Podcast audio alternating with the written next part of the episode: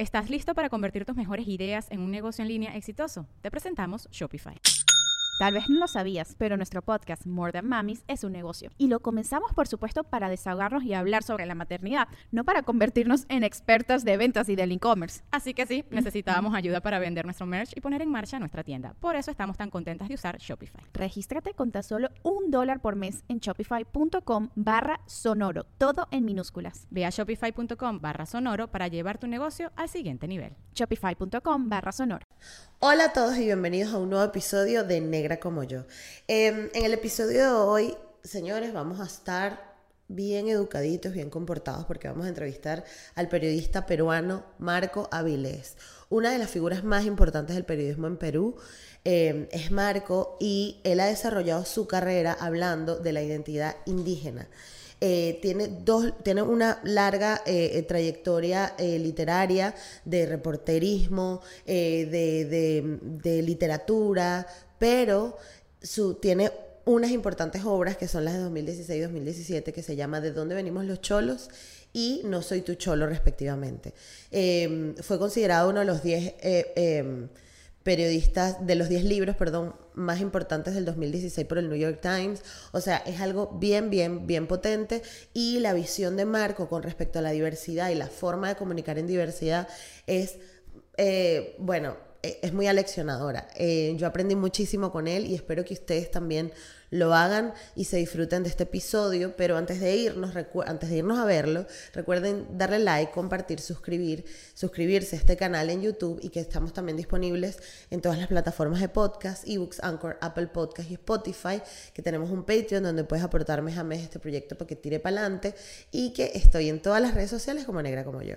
Em, así que espero que em, aprendamos bastante en este episodio, disfrútenlo mucho y nos vemos el próximo. Esto es Negra como yo, un espacio único que nació para motivarnos a valorar el cuerpo que somos, crecer nuestra autoestima y hablar de negritud latinoamericana. De nacer, negra como yo. Hoy, en Negra como yo, me acompaña el señor Marco Avilés. Bienvenido.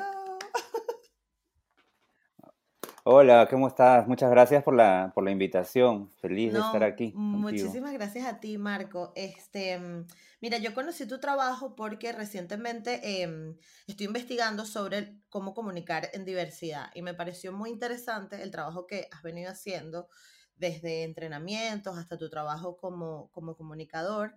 Em, y para mí es bastante, es bien, bien valioso tenerte aquí porque creo que nos puedes mostrar una perspectiva del periodismo, de la comunicación muy interesante y, creo que bastante necesaria. Como hoy en día estamos como recibiendo tanta información de tantas partes distintas, em, creo que es bastante interesante conocer pues la, lo que nos tienes para enseñar. Pero antes de entrar en ese tema, que es lo que nos compete, a mí me gustaría saber quién eres tú, de dónde vienes y cómo fue tu infancia. Wow. bueno, pues soy, a ver,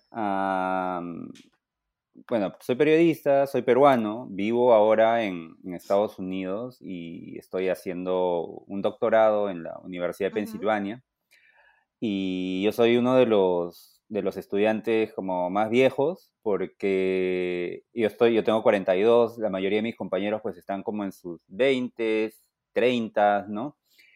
Porque entiendo que el, doctorado, digamos, la carrera académica es algo que muchas personas empiezan muy pronto, ¿no? Yo estoy empezando como un poco como hacia, hacia la mitad de mi vida ya, ¿no? Y tengo una carrera de, periodista en el Perú y, bueno, he publicado en, varias revistas, ¿no? De Latinoamérica, pero es una, es una, carrera como que, de cierta manera, como la he interrumpido para poder entrar en la, vida académica. Pues, y tiene que ver mucho con el trabajo que hago sobre eh, investigar sobre racismo, escribir sobre racismo, porque yo he publicado tres libros. El primero es eh, Día de Visita, que tiene que ver con la vida en el penal de mujeres de Lima. Pero los dos últimos son libros que tienen como una mezcla de autobiografía y de reportaje. Son libros sobre el racismo y la discriminación en, eh, el Perú. Entonces, haciendo estos libros, el primero es De dónde venimos los cholos y el otro es No soy tu cholo. Haciendo estos libros, yo me di cuenta de que estaba entrando a un, terreno donde tenía, digamos, bastante experiencia que compartir, como, ¿no? Como alguien que ha vivido en el Perú siendo como eh, nieto de, personas indígenas, ¿no? En fin, este, pero quería entrar a, a entender más este problema, el origen, ¿no? De dónde viene, por qué se perpetúa, por qué se continúa, ¿no? Entonces es por eso que entré a, a, hacer, un, hacer un doctorado, postulé y bueno, me han aceptado y estoy como en ese proceso de, estudiar. Bueno, entonces cuando, cuando yo era chiquito, toda mi familia se trasladó desde, desde Abancay a, la, a Lima, ¿no? A la, a la ciudad, porque bueno, un accidente familiar, murió mi mamá, pero también era la época, había una, una guerra, ¿no? Había un, eh, una guerra entre el Estado y los grupos terroristas, ¿no? Entonces mucha gente migraba a la ciudad de Lima, ¿no? Y en esta migración, al momento de llegar a Lima a instalarse, familias como la mía que, que estaban viviendo en los Andes, ¿no? Familias quechuas, dejaron de, como que, las familias crearon una burbuja para proteger a los más niños, ¿no? Por, por la discriminación, porque en las escuelas, por ejemplo, a los niños que, que hablan quechua o que tienen el acento quechua, se les insulta, se les llama como animales, llamas, ¿no? Sucios, hay toda una serie de, de, insultos, ¿no? Entonces, este, en mi casa lo que pasó fue que yo no aprendí el quechua y mis hermanas dejaron, que son mayores, dejaron de, dejaron de hablarlo, ¿no? Y, y por otro lado también como la, esta como violencia genera también como una vergüenza de manera que muchas personas, una gran mayoría de personas que son eh, indígenas, que migran a, la ciudad, a las ciudades, dejan de autoidentificarse como, como indígenas. Porque, o sea, si, si, si la sociedad es violenta con los indígenas, para sobrevivir es mejor como esconderse, Entonces la, la gente se termina identificando como mestizos, ¿no? Y hay, todo, hay unas lógicas, ¿no? De blanqueamiento, dejas de usar tu ropa, de escuchar, eh, oír tu música, Claro, porque eres consciente de los privilegios que, que, tienes al no ser como, como mostrar tu lado indígena, ¿no? Sabes que mientras más adaptado estés a una sociedad blanca, eurocentrada, pues tienes más privilegios y bueno, al final, al final se trata de sobrevivir, ¿no? Sí, exacto, exacto. Entonces, digamos, ya mayor, ya cuando he empezado a escribir, ¿no? Eh, eh, he podido como regresar a esa parte de mi vida para poder un poco entender qué cosas habían ocurrido, ¿no? Qué cosas habían pasado. O sea, ¿por qué mis abuelos hablan quechua? ¿Por qué mis hermanas mayores hablan quechua? ¿Por qué mis tíos hablan quechua? ¿Por qué todos hablan quechua? Menos yo y la gente de mi, de mi generación, ¿no? De mi familia. Entonces, ¿qué cosa había pasado, no? Y entonces ahí es como que empiezo a reflexionar de una manera más personal y más profunda en, en esto, ¿no? En el racismo, la, ah, el, como esta presión contra las personas indígenas para renunciar a su identidad, ¿no? Sí. sí. Es muy fuerte eso. ¿Y cómo, cómo, fue, cómo fue tu adolescencia? ¿Cómo es crecer en Lima? Más allá, más allá de todo el contexto ah. racista eh, que, que vivas, sino como de tu generación. Claro, bueno, yo, yo, eh, yo crecí en una zona de la ciudad, en un distrito que se llama, bueno, un barrio, ¿no? Como le llaman en otros lados, que se llama San Juan del Lurigancho y está como muy al, como muy al este, pegado casi ya hacia los, como yendo hacia los Andes, ¿no? Entonces, o sea, hay esta imagen de Lima como cerquita al mar, pero es una ciudad inmensa, ¿no? Entonces yo vivía en la parte un poco más alejada del mar, pegada a las montañas. Y para mí era como, era un barrio muy popular, porque era la zona donde la gente que estaba viniendo de todas partes del Perú se instalaba, ¿no? Entonces era, un barrio muy popular y a mí me... Personas que no eran de Lima, ¿no? Me imagino. Sí, o sea, la mayoría de personas no, no eran de Lima, ¿no? Y como había, o sea, había una guerra y entonces la gente que llegaba ahí llegaba de todos lados, ¿no? Entonces yo tenía vecinos que eran del norte del Perú, otros eran del centro, del sur, era como una especie de... era un universo bien, bien, bien, bien complejo, ¿no? Había gente de la Amazonía también, me acuerdo, sí.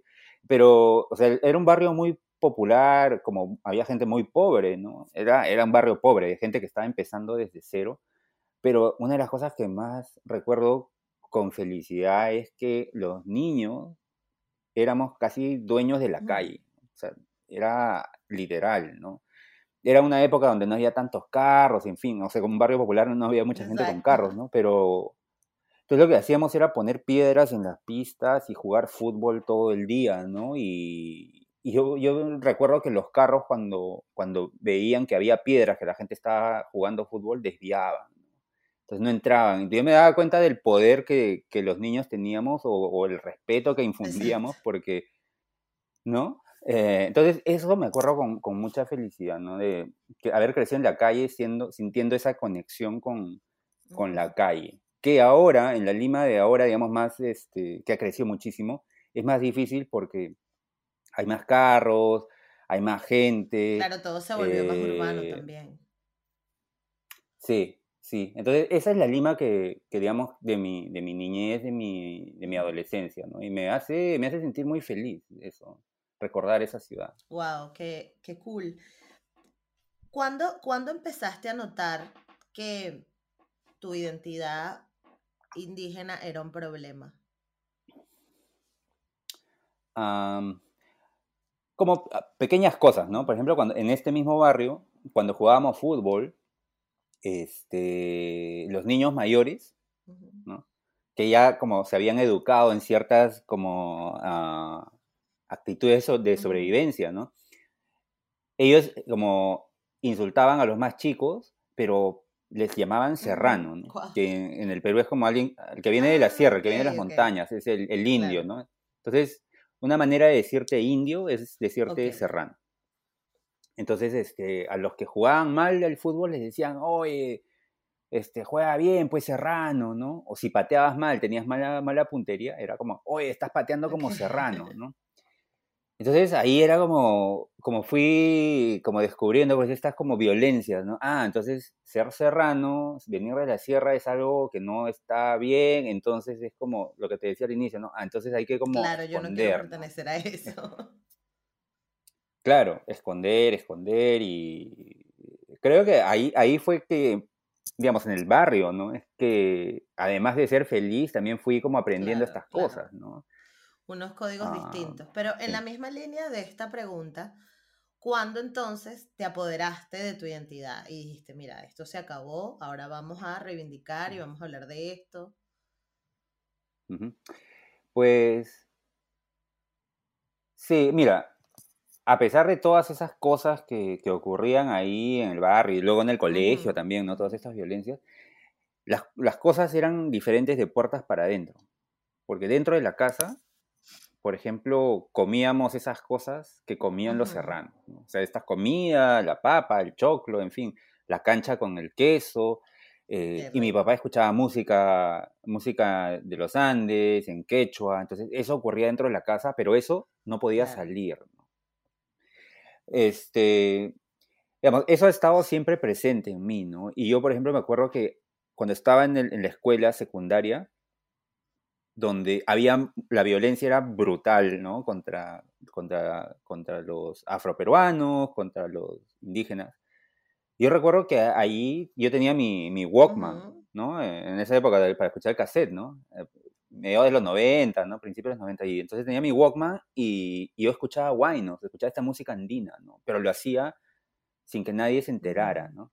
La gente pensaba pues que yo estaba escuchando, no sé, Guns N' Roses, ¿no? Que estaba de moda en esa época este, cosas así. Y escuchaba eso también, pero, pero luego me, me gustaba escuchar estos guaynos, la música de mi, de, mi, de mi padre. Entonces ahí había, creo que había una especie como de parte de mí, como una, como una afirmación de esa, de esa identidad, que no era, o sea, era de la boca para adentro, o sea, la vivía hacia adentro, un poco como lo que pasaba en las casas, ¿no?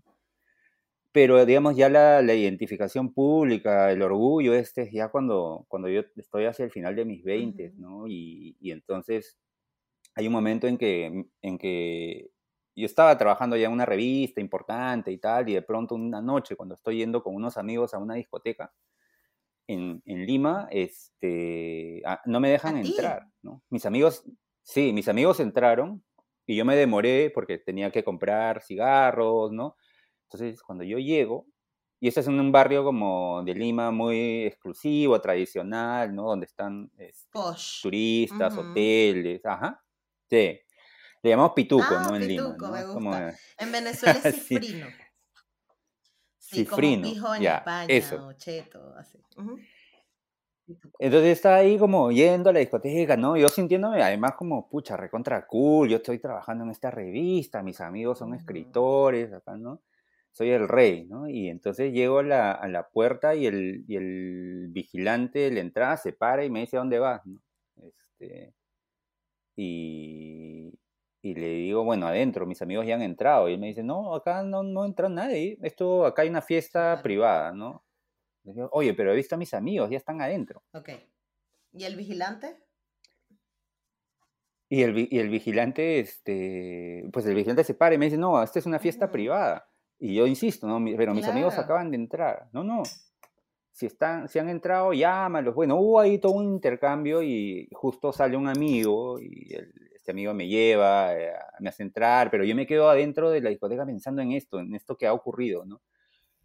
Y, esto que, que, estaba ocurriendo conmigo era clásico, es un clásico de Lima, o sea, sigue pasando hasta ahorita, donde los restaurantes y, discotecas van seleccionando a la gente, solamente, preferiblemente dejan entrar gente blanca, ¿no? Eh, y, eso, y eso estaba pasando, pasando conmigo. Pero en ese momento, di, o sea, yo lo que sentí fue, o sea, ¿qué, qué hago, no? Lo, ¿qué, qué, qué, hago con esto, no? y sentí como esta, como, como algo dentro y al día siguiente escribí una carta al periódico contando esto y, y ahí di, de, como o sea, dije públicamente, o sea, me están discriminando por cholo, ¿no? Cholo es, este, es una manera de decir como, como indígena, ¿no? ¿Estás listo para convertir tus mejores ideas en un negocio en línea exitoso? Te presentamos Shopify.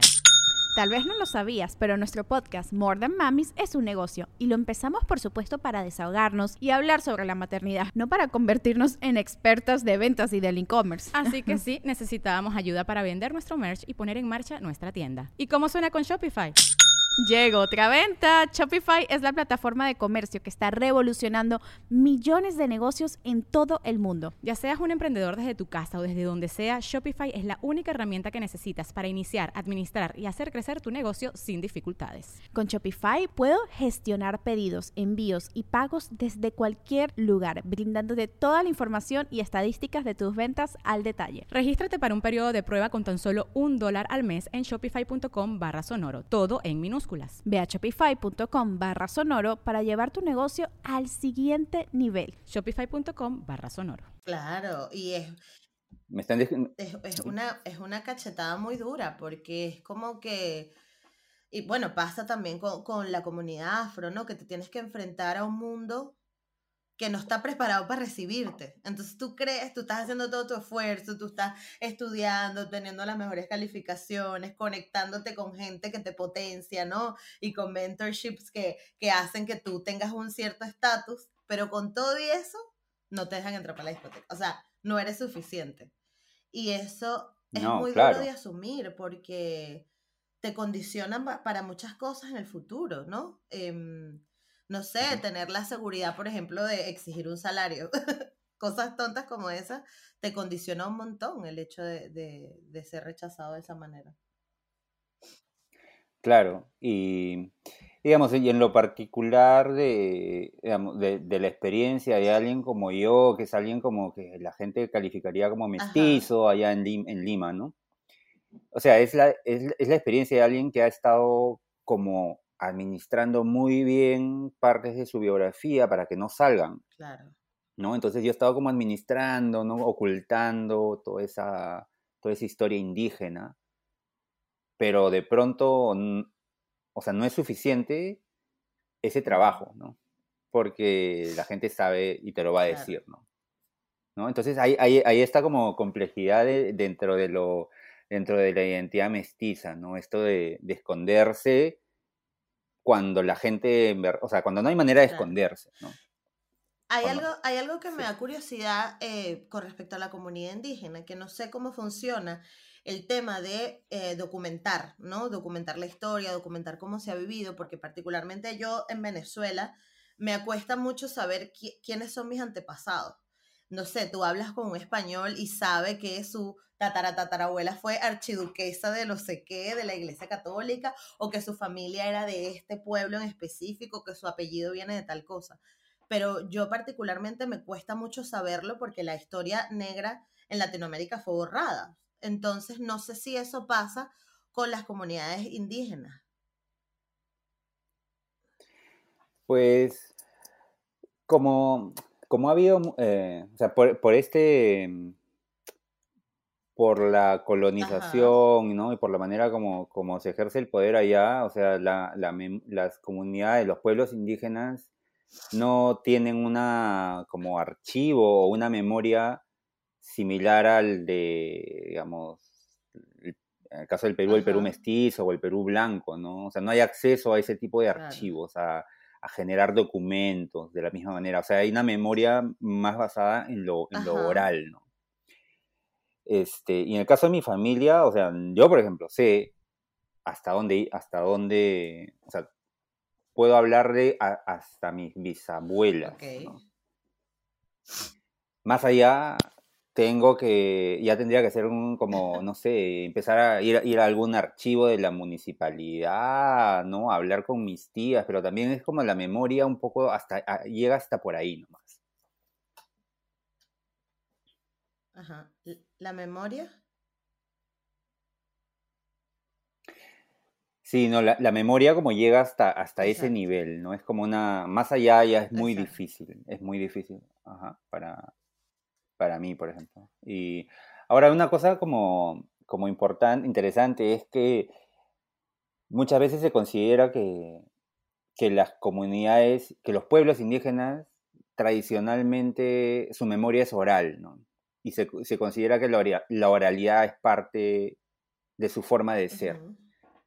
Y es hasta cierto punto cierto, pero también la oralidad es una, es como un, es una, em, es una condición a la que el poder hegemónico, la colonización ha sometido a las personas de, los pueblos indígenas. O sea, no les ha permitido como intercambiar mm, tecnología también para poder incorporar otras maneras de, este, de registrar la historia. Claro, totalmente algo que para Europa ha sido siempre muy, muy natural, ¿no? O sea, Europa ha incorporado. Sí, claro, aquí todo el mundo. Absolutamente todo. escribe, aquí todo el mundo eh, documenta, tiene diarios, se, manda, se mandan, no sé, algo con lo que siempre trabajan muchos los historiadores, es con la correspondencia, ¿no? Las cartas que se daban, no sé qué, pero para, para las comunidades racializadas eso no pasaba, precisamente porque el poder de este, cuidar la, la la historia, ¿no? Y, y los métodos de conservación de la historia eran directamente europeos, no, no, no, lo vivimos nosotros. Y de hecho, la historia que conocemos hoy está contada desde una perspectiva eurocentrada. Sí, absoluta, absolutamente, ¿no? Entonces, a mí, para mí eso es, por ejemplo, una cosa, una cosa que, sobre la que considero que hay que discutir y hay que pelear, hacer una pelea fuerte porque la oralidad no es una no es una no es parte de la esencia de los pueblos indígenas. O sea, es, también un una resultado de la, de la colonización y de la marginalización. Están tan marginalizados que no pueden intercambiar de la misma manera que, que las otras culturas pueden intercambiar. Exacto, exacto. Wow, sí. Qué increíble, qué increíble como que ir quitando, no sé si te pasa, pero es que con estos temas como que mientras más destapas capas, más cosas te van como que, wow, volando los sesos, porque es como que, que cuando empiezas a, a, a, a, destapar, a destapar como que todos estos episodios, pues es muy doloroso reconocerlo, ¿no?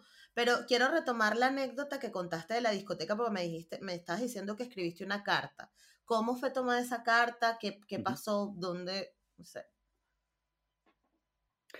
Sí, bueno, la mandé a un periódico que se llama Perú, Perú 21. Esto fue el 2007, ¿no? Entonces yo mandé como una carta, estas cartas que publican carta al director, ¿no? y la carta, el título era Cholo contra el mundo.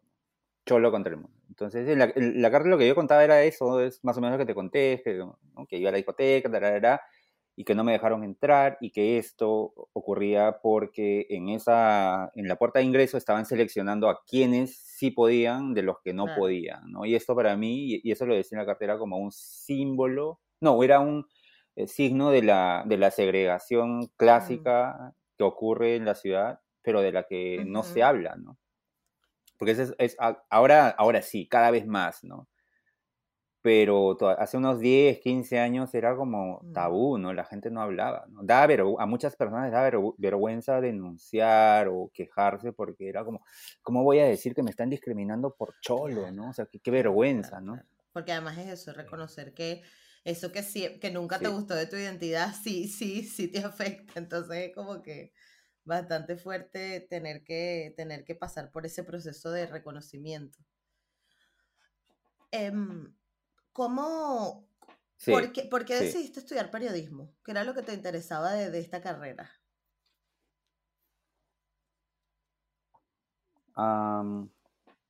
pues a, mí siempre, bueno, desde, desde chico me gustaba mucho como leer, ¿no? Y, y siempre estaba leyendo y cuando, cuando llegó el momento de decidir qué cosas, qué cosas estudiar en la universidad, porque además esa era la única opción que, que había. En mi familia era o estudias o, o estudias. ¿no? Eh, este, eh, pues elegí alguna carrera que tuviera que ver con, con, con, leer, con las letras, con escribir, pero que también me diera la oportunidad de, como, de trabajar, ¿no? porque la otra opción era estudiar literatura, pero siempre había hay esta mala propaganda de que no hay trabajo, ¿no? vas a trabajar como profesor, pero como profesor pues no hay trabajo, te pagan mal. Entonces el periodismo tenía esta como, te da esta oportunidad de, oh, bueno, por acá puedo, creo que, no sé, tener mejores opciones, ¿no?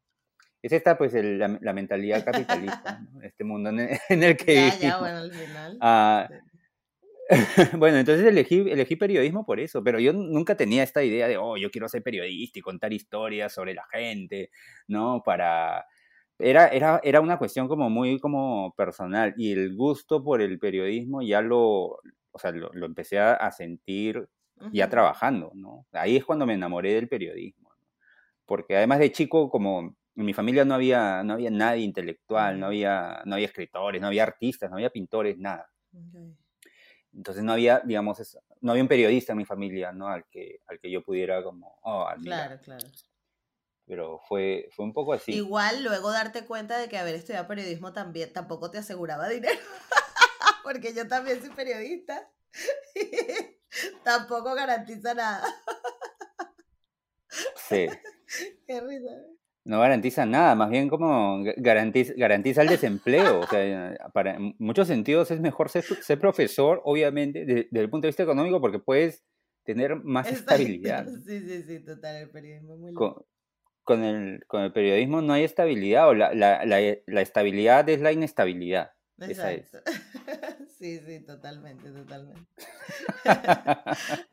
es, muy, es muy duro esto de ser periodista y tener que, tener que pensar capitalistamente, no sé.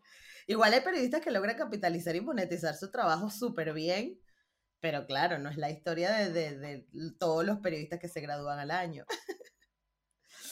pero, eh, ¿cómo, ¿cómo fue tu proceso de escritura para, para estos tres libros y cómo, cómo funciona tu proceso de escritura? ¿O por qué la necesidad de hablar de estos temas y no de hablar de, ah. no sé, de literatura, de periodismo en sí, sino...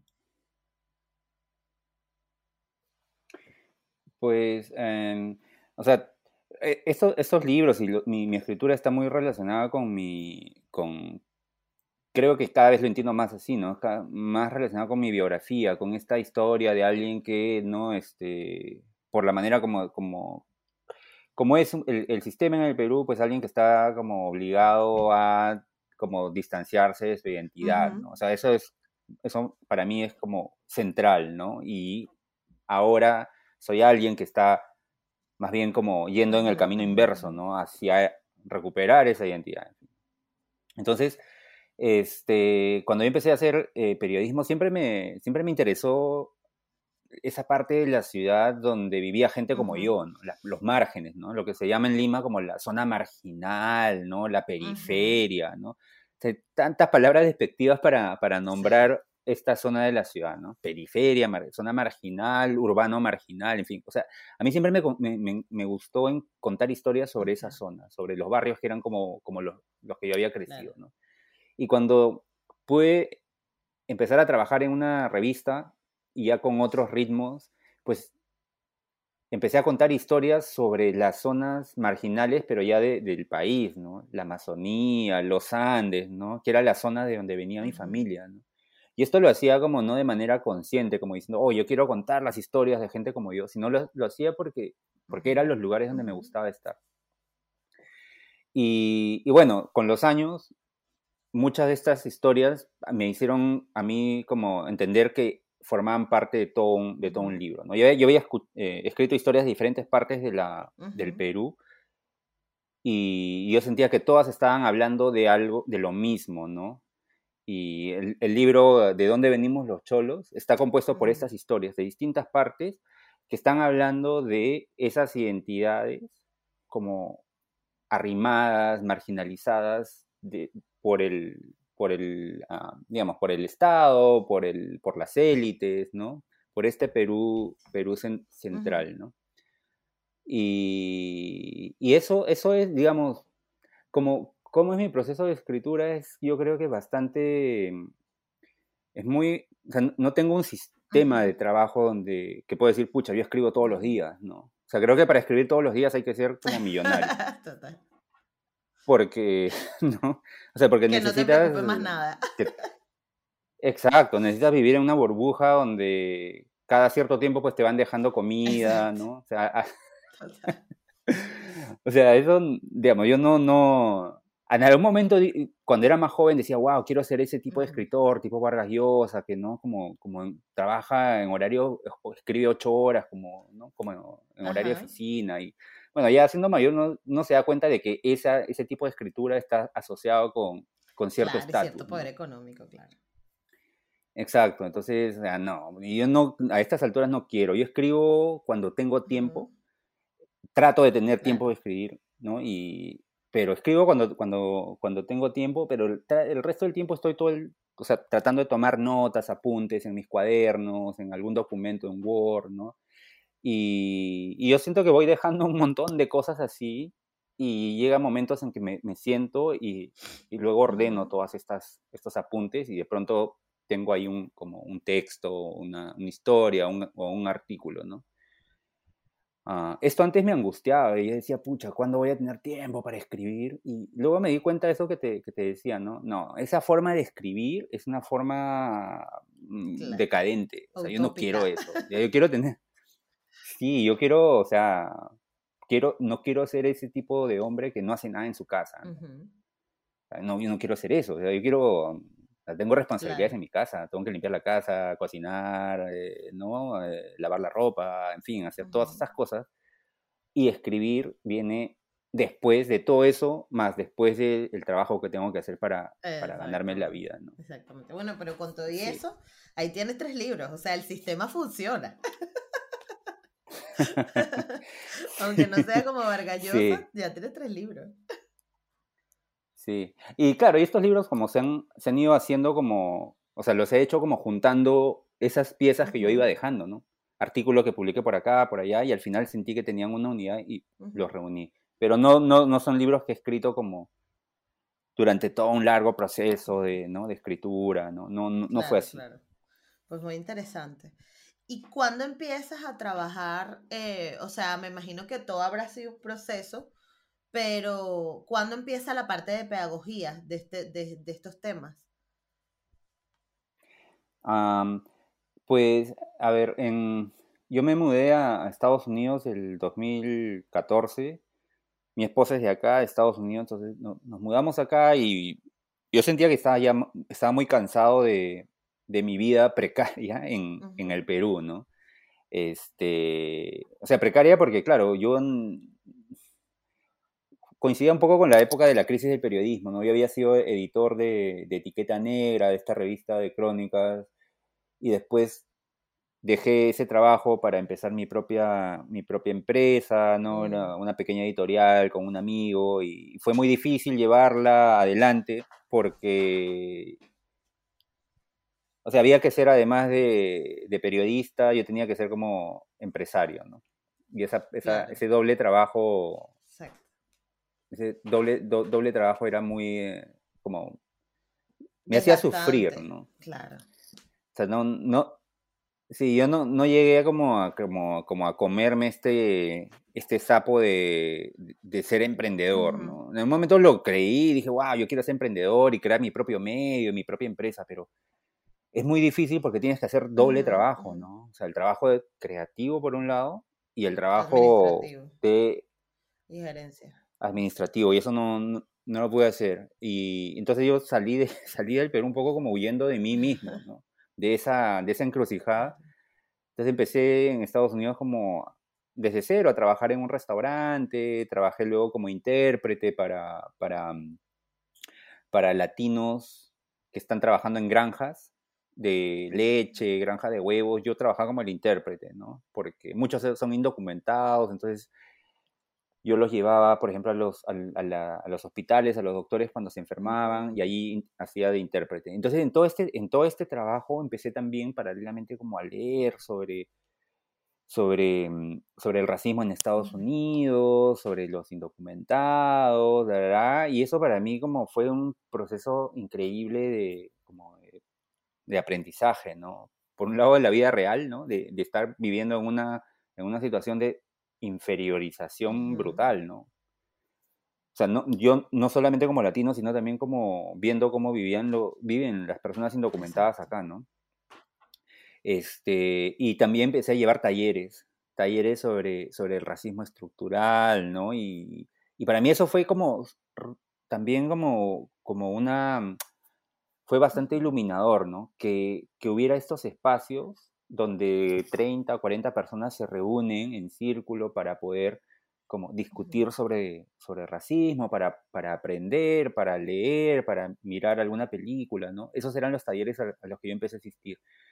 Y entonces, ah, por ahí, por ahí es que empieza esta, esta, esta, esta chamba que hago, que trato de hacer ahora, ¿no? Que es la de generar discusiones alrededor de esto, ¿no?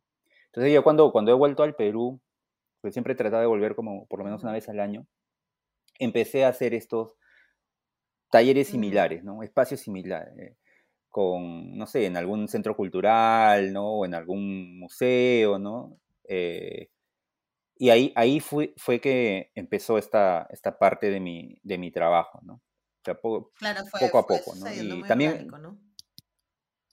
Ajá, sí. Pero, pero es eso, ¿no? Es este, es este modelo que a mí me, me, me encantó, ¿no? Donde puedes reunir a gente ¿no? Para discutir, para aprender, incluso para compartir a veces como emociones nomás, ¿no? Porque muchas veces en, en, estas conversaciones la gente se emociona, ¿no? Llora o no sé, salen un montón de cosas.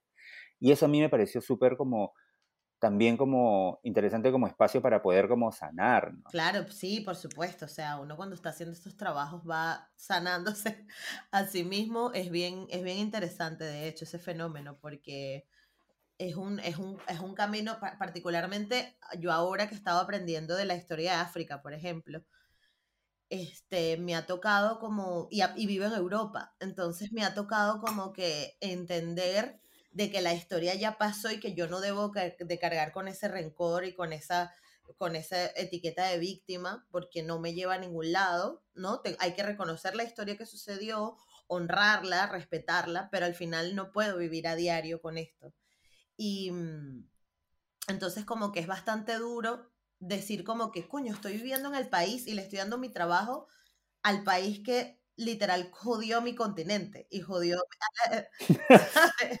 o sea, para mí es como cuando empiezas eso, entender la historia de África, de cómo llegaron los españoles a Latinoamérica, todo esto te mueve mucho y es muy doloroso y yo creo que por eso es que hay muchas personas que como que no les interesa hablar de estos temas porque como se descubren cosas tan duras, eh, dice, mira, yo no me quiero meter ahí, porque eso duele mucho.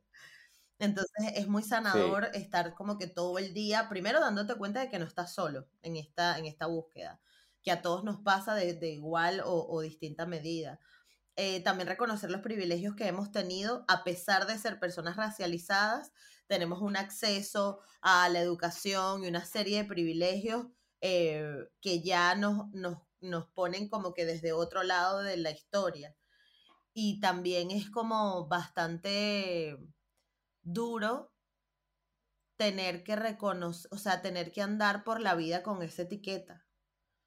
Entonces son tantos procesos que tienes que ir eh, sanando que wow, es un trabajo, es un trabajo bien potente. O sea, yo creo que si en la próxima vida me toca hablar de esto, yo que ay, no, ya no. Lo que pasa es que ahorita, ahorita ya como que estás en eso y la recompensa es muy bonita también. O sea, conseguir.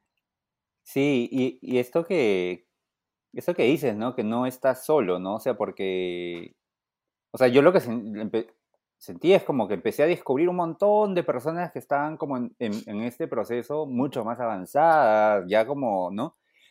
Este, y, libros, ¿no? O sea, sí, porque dentro de mi, la manera como entiendo mi historia, se de parte un poco de esta como experiencia personal de bastante vergüenza, de como ¿no? De, tratar de negociar con, el, con, la sociedad esta que marginaliza a lo indígena y tal, y un poco como tratar de moverme por ahí.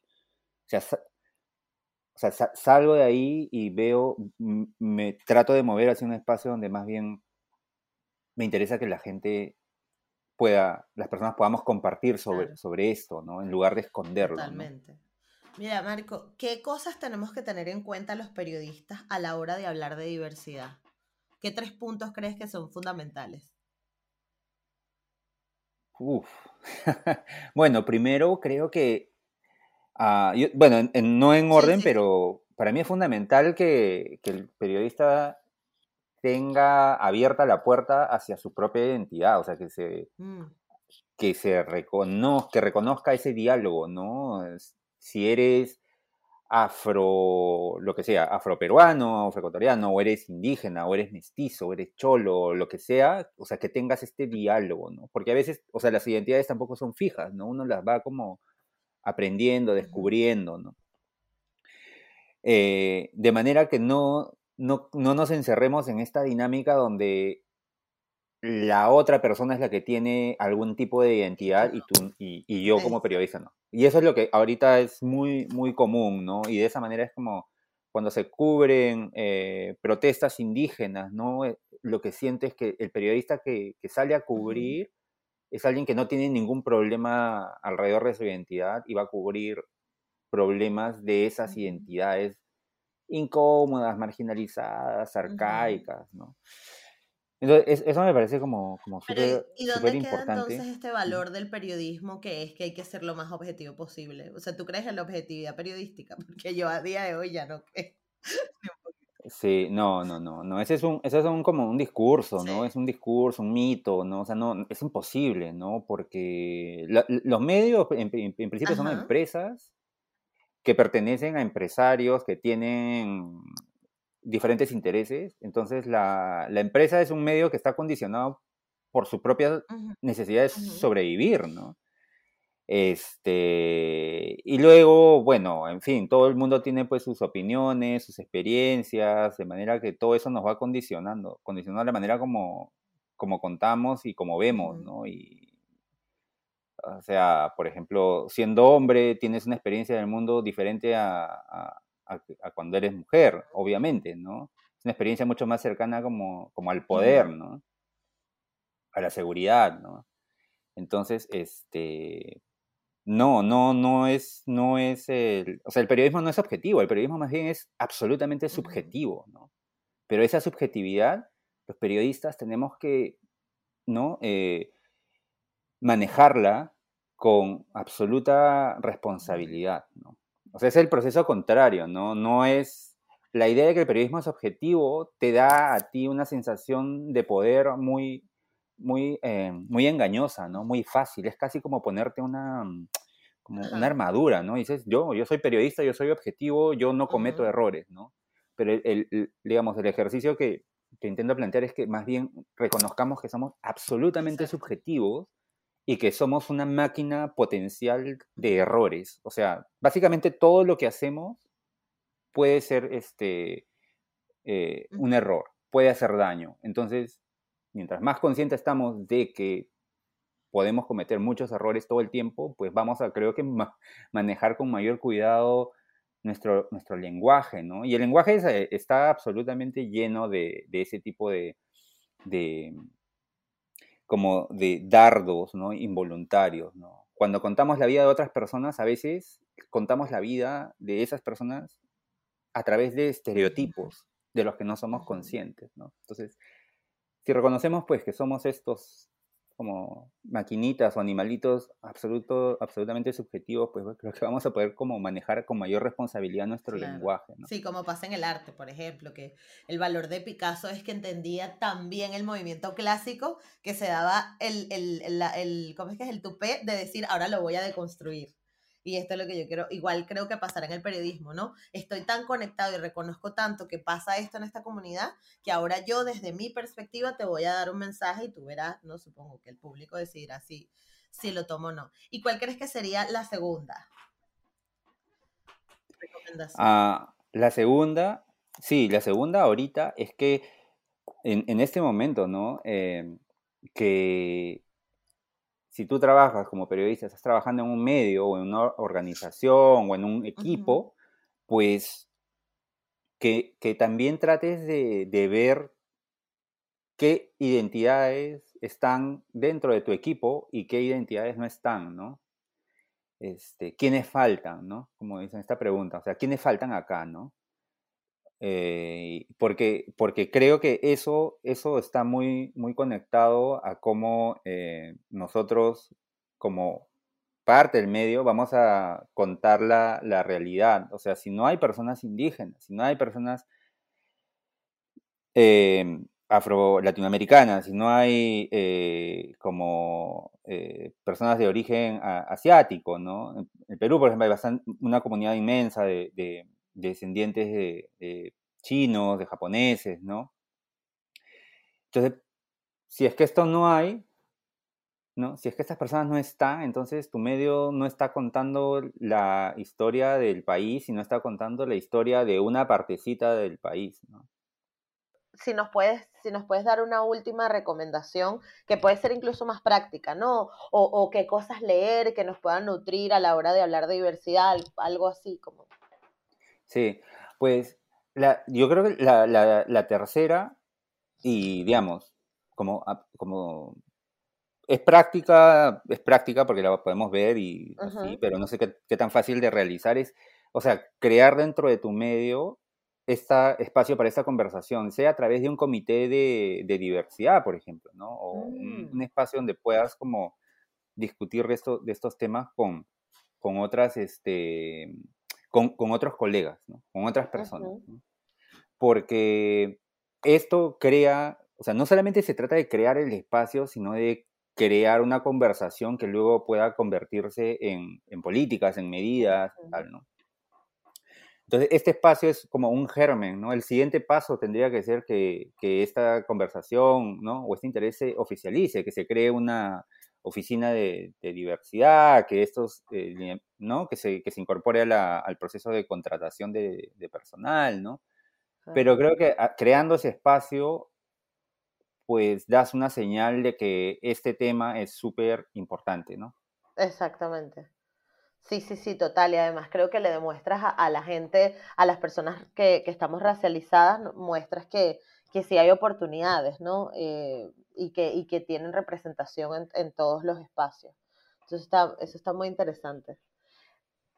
Ah, ¿en, qué, ¿En qué proyecto estás trabajando ahora, Marco? pues ahorita mi único proyecto es la supervivencia. pues estoy en, estoy en el, estoy como estoy en el doctorado, o sea, digamos, ahorita estoy a mitad del ciclo, ¿no? Y entonces tengo que empezar a hacer los trabajos, ¿no? Sea, como te decía al inicio, estoy como en este proceso de, de ser otra vez como alumno, ¿no? Y estoy en la mitad, entonces estoy estudiando, estoy leyendo. Y, o sea, eso es el, el proyecto principal que tengo, que tengo ahora. Claro, ¿y, en qué estás haciendo el doctorado? ¿O ya estás trabajando en la, en, la, en la, tesis o no? No, todavía. Todavía estoy en, la, estoy en el segundo año llevando, llevando cursos.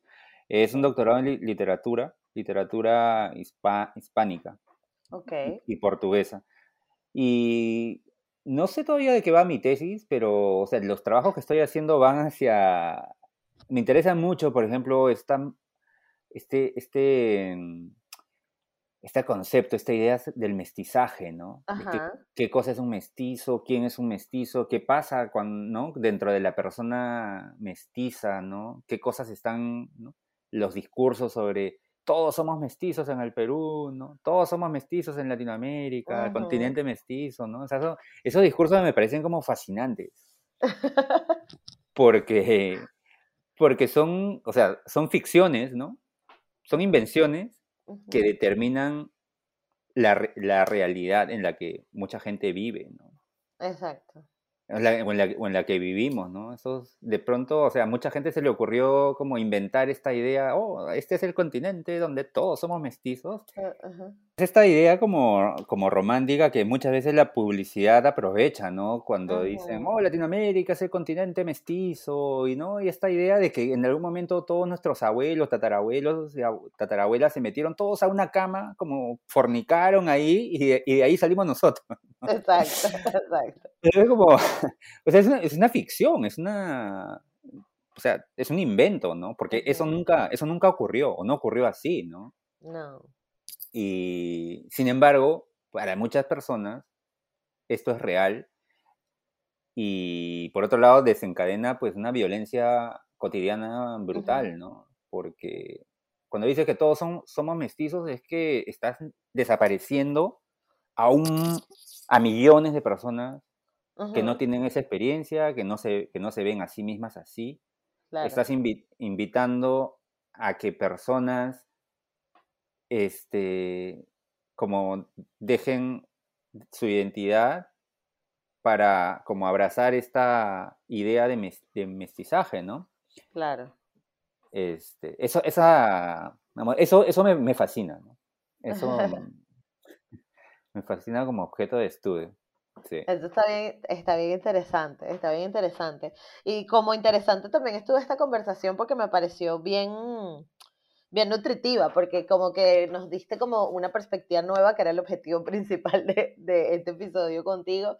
Eh, porque si es verdad que hay, hay, o sea, yo específicamente hablo de negritud latinoamericana, pero me he ido, me he ido encontrando como que con distintos temas que están, que van de la mano ¿no? Con este, y, eso pasa también con la, con la identidad indígena, que, que quieras que no, hemos, o sea, somos harina del mismo costal, nos ha tocado sufrir lo mismo eh, en distintas medidas, dependiendo también del país donde, donde estés, porque particularmente en Perú yo lo que he visto es que em, se hace todo este trabajo de conservar eh, la, la, identidad o sea, hay música que he hecho ahí, ¿sabes? Este, el, idioma que existe, que se mantiene gracias a la, a, la, a, la historia de las familias y los relatos.